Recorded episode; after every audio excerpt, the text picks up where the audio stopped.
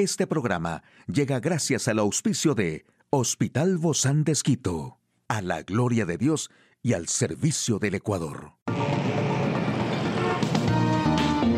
Ciudad Médica, un espacio para tu salud. Hola, ¿qué tal? Qué gusto poder acompañarte. Yo soy Ofelia Díaz de Simbaña en este mundo tan apasionante de la salud.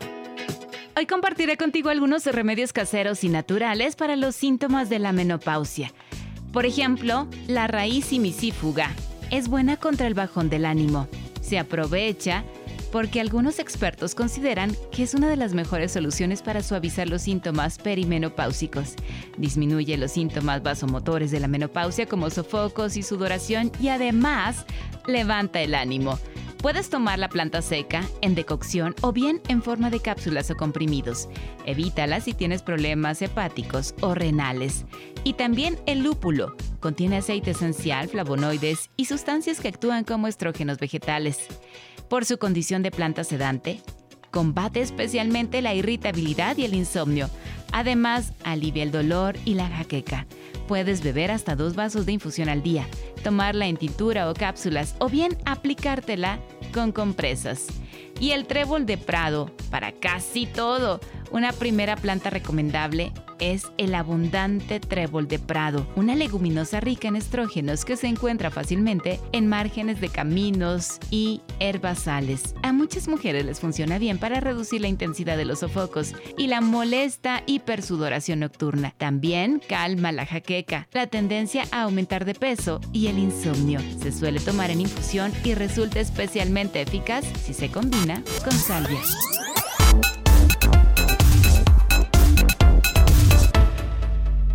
Aquí el detalle más actual en el campo de la salud, NSL3, la hormona que predice un envejecimiento saludable en el hombre.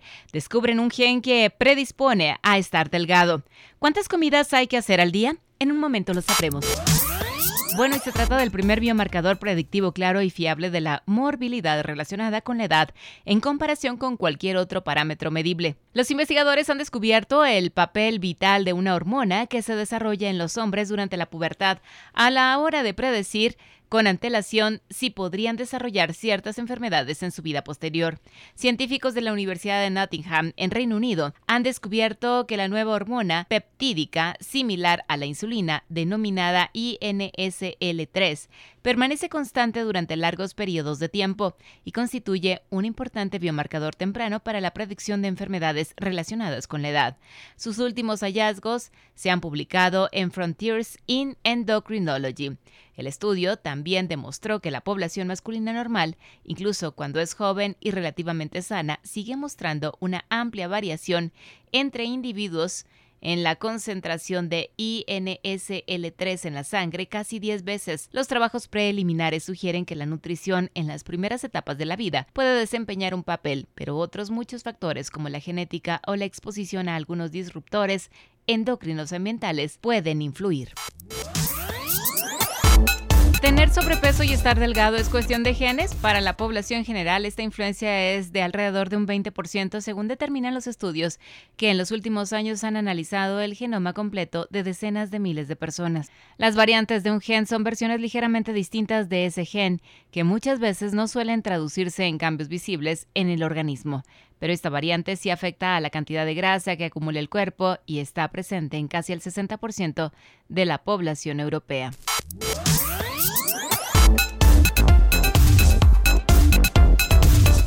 Mundo de la nutrición ha evolucionado y saber cuántas veces debemos comer al día se ha convertido, como dicen los dietistas, en una incógnita total. El método de las cinco comidas al día ya no es la fórmula más recomendada por los expertos para seguir una buena alimentación. Es más, lo importante ya no es cuántas veces comemos al día, sino que cada comida represente el aporte calórico necesario de proteínas, grasas y carbohidratos. Antes de decidir cuántas comidas vamos a hacer al día, 3, 4 o 5, tenemos que reflexionar acerca de distintos factores que pueden influir en esa decisión. En definitiva, lo más importante de todo, junto a lograr que las comidas sean nutricionalmente densas y comer cuanto tengamos realmente hambre, es que el aporte total de calorías ingeridas a lo largo del día cumpla con las necesidades energéticas de cada uno. Hoy en Médico Directo hablaremos sobre la calvicie masculina. ¿Quiere saber usted más de este tema? Lo invito a que nos acompañe. Una charla amigable con nuestro invitado. Hoy recibimos, hoy recibimos con mucho agrado al doctor Harvey Pazmiño. Él es dermatólogo del Hospital Bozán de Esquito. Gracias, doc, por acompañarnos. Bienvenido. ¿Qué tal, Ofelia? ¿Cómo estás? Mucho gusto. Gracias por la invitación. Gracias, doc. Igualmente. Bueno, hoy hablamos de este tema tan importante como es la calvicie masculina. Y a veces los hombres no hablan mucho de este tema, ¿no, doc? Solamente empiezan a sentir eh, que, que ya el cabello ya no está como antes, ya no tiene toda la abundancia. Pero ¿Cómo afecta la calvicie masculina? Bueno, realmente... ¿cómo, perdón, ¿cómo afecta la calvicie a los hombres? Ya, bueno, realmente es un cuadro que es bastante frecuente. De hecho, es el tipo de alopecia más frecuente que hay en los hombres y que, aunque no lo crean muchas personas, muchos hombres se sienten disminuidos su autoestima justamente por este tipo de cambios en su, en su cuero cabelludo, ¿no? Esto tiene que ver con el paso de los años, esto tiene que ver con algún tipo de cabello, con herencia. Sí, básicamente se, eh, están eh, asociados con dos factores importantes, genética y eh, hormonas, por eso se llama alopecia androgenética juntan ambos factores. Entonces, en otras palabras, los pacientes que tienen calvicie masculina tienen una predisposición genética a que su cabello eh, sea cada vez más delgado y cada vez más pequeño. Este proceso se, se llama miniaturización por factores hormonales. No necesariamente quiere decir que el paciente con alopecia o, o, calvicie masculina tenga problemas hormonales, sino básicamente está generado por una sensibilidad mayor de la hormona masculina por excelencia que la testosterona a nivel de ciertas regiones del cuero cabelludo. ¿Tiene que ver entonces también con problemas de tiroides, por ejemplo? No, no, no. Este es un cuadro básicamente generado por un aumento de la sensibilidad a las hormonas masculinas como la testosterona. Ahora, existen otros tipos de alopecias que de hecho hasta pueden coexistir, si unas con otras, en las cuales sí pueden estar asociados con una alteración hormonal, como problemas de tiroides, problemas nutricionales, anemias, entre otras, pero ese es un capítulo aparte. Ah, en este caso, la alopecia androgenética tiene un factor básicamente genético y hormonal del tipo eh, eh, masculino, se puede decir, por medio de andrógenos. Yo creo que todas las personas que llegan quizá a cierta edad y empiezan a notar esta calvicie se preguntarán si hay cura para esta calvicie masculina o calvicie del hombre. Exactamente. Afortunadamente en los últimos años hemos tenido ciertos avances ya para el tratamiento, sobre todo para la prevención, que eso es básicamente lo que se enfoca a los pacientes.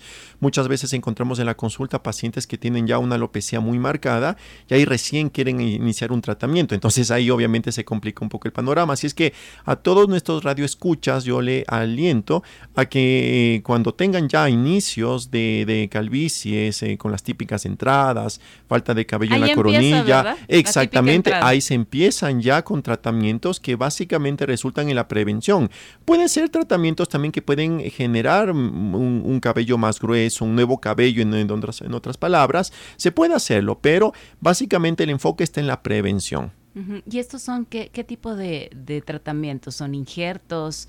¿O solamente es un champú? ¿Son medicamentos? Bueno, ¿Cambio en la dieta? Realmente disponemos de muchos tipos de tratamientos. sin embargo, difieren entre la eficacia que ha sido eh, sustentada en estudios clínicos. Lo que está ahora comprobado es el uso del minoxidil, que puede ser, que es ampliamente conocido, que puede ser tópico y últimamente también lo estamos utilizando de forma oral, asociado también con medicamentos especiales orales también para eh, frenar de una forma más efectiva. Esos son como el finasteride o el dutasteride, que de hecho en, en urología se lo maneja también para problemas de la próstata. Esos son los dos medicamentos que están aprobados de primera línea para el tratamiento de la calvicie de hecho las que mejor evidencia nos han sustentado. Ahora no es lo único, obviamente. Ah, también se ofrecen varios tratamientos a base de mesoterapias, a, más, eh, a base de, ciertas tomas de aminoácidos o vitaminas, eh, pero sin embargo cada una difiere en cuanto a, sus, a su eficacia. Y obviamente también no hay que dejar aparte el tratamiento quirúrgico, ¿no? Con los el implante capilar, que también es una alternativa sobre todo para pacientes con una alopecia ya más marcada, que eso obviamente es una muy buena alternativa también. ¿Y se ven los resultados, Doc? ¿Son evidentes con esos tratamientos? Por supuesto, tanto en tratamiento en médico, no quirúrgico como quirúrgico, encontramos unas, eh, unas tasas de eficacia importantes. Sin embargo, hay que aclarar que no todos los pacientes siempre van a tener la misma evolución y obviamente también va a depender del estadio de calvicie que el paciente tenga. Mientras más temprano se, se tome el, tratamiento, sería mucho mejor. Hay pacientes que inclusive son muy jóvenes, ¿verdad? Pero ya se notan estos, estos indicios de la calvicie ahí también se tiene que actuar entonces, o desde qué edad es Por supuesto, o sea, realmente hemos visto ya pacientes que tienen alopecia desde los 20 años, desde edades muy tempranas. Ahora, ojo, todo esto también depende de la percepción del paciente. Yo he tenido pacientes que también tienen ciertos grados de alopecia y realmente a ellos no, no les molesta en, la, en, la, en su parte estética, pero he tenido también, de hecho, la, se puede decir la mayoría de los casos, de pacientes que ya están preocupados por la aparición de las típicas entradas y quieren hacer algo más. Entonces, todo está de acuerdo a la perspectiva del paciente. Cuando el paciente ya note unos cambios de, iniciales de alopecia, entonces es recomendable desde ese punto ya iniciar el tratamiento. ¿Se tiene que hacer algún tipo de diagnóstico para empezar con esos tratamientos o, a simple vista ustedes como expertos en este tipo de problemas, sobre todo el cuero cabelludo, ya lo pueden notar? Básicamente el diagnóstico es clínico. Es muy rara vez en las cuales nosotros eh, indicamos hacer algún estudio de laboratorio, salvo que en la clínica nos evidencie que el paciente tiene algún otro problema asociado, ¿no? Como te había dicho, puede ser que el paciente tenga eh, dos o más tipos de alopecias, a veces puede darse el caso, pero para la típica calvicie masculina, básicamente el diagnóstico es meramente clínico. Cuando el, el tratamiento quizá, ¿en qué momento llega a ser necesario? Eh, realmente de acuerdo a la, a la, perspectiva del paciente, de acuerdo eh, exactamente, sí, sí, de acuerdo justamente al criterio del paciente, pero eh, como te había dicho, eh, si es que los pacientes ya comienzan a tener inicios de su alopecia, ya disponemos de tratamientos para ir frenando esta condición que puede ser progresiva. No todos los pacientes que tienen entradas van a tener una calvicie absoluta, obviamente, pero pueden tener el riesgo que con el tiempo se vaya cada vez incrementando más.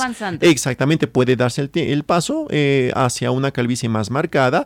Eso obviamente el tiempo lo dirá, pero es recomendable justamente para evitar cambios mayores que los pacientes ya comiencen con tratamientos preventivos siempre hay que ir con el especialista, ¿verdad? O que esto no es algo que se pueda tratar en el salón de belleza, solo con remedios naturales, o me compro el shampoo que está de moda y ya, ya con ese voy a mejorar, me pongo, no sé, aguacate o todas estas cosas para mejorar hay muchos, el grosor. Exactamente, hay muchos tipos de tratamientos. Yo les aliento también a nuestros radioescuchas que vayan con el profesional, nosotros los dermatólogos, para que nosotros abordemos de una forma integral la alopecia, porque ojo, no toda alopecia es igual, eh, pueden que hayan otros tipos de alopecias que estén enmascaradas que también necesitan otro tipo de enfoque. Entonces, eso lo alentamos a los pacientes que no se automediquen, que busquen siempre eh, consulta con el médico profesional y nosotros con todo gusto le estaremos atendiendo.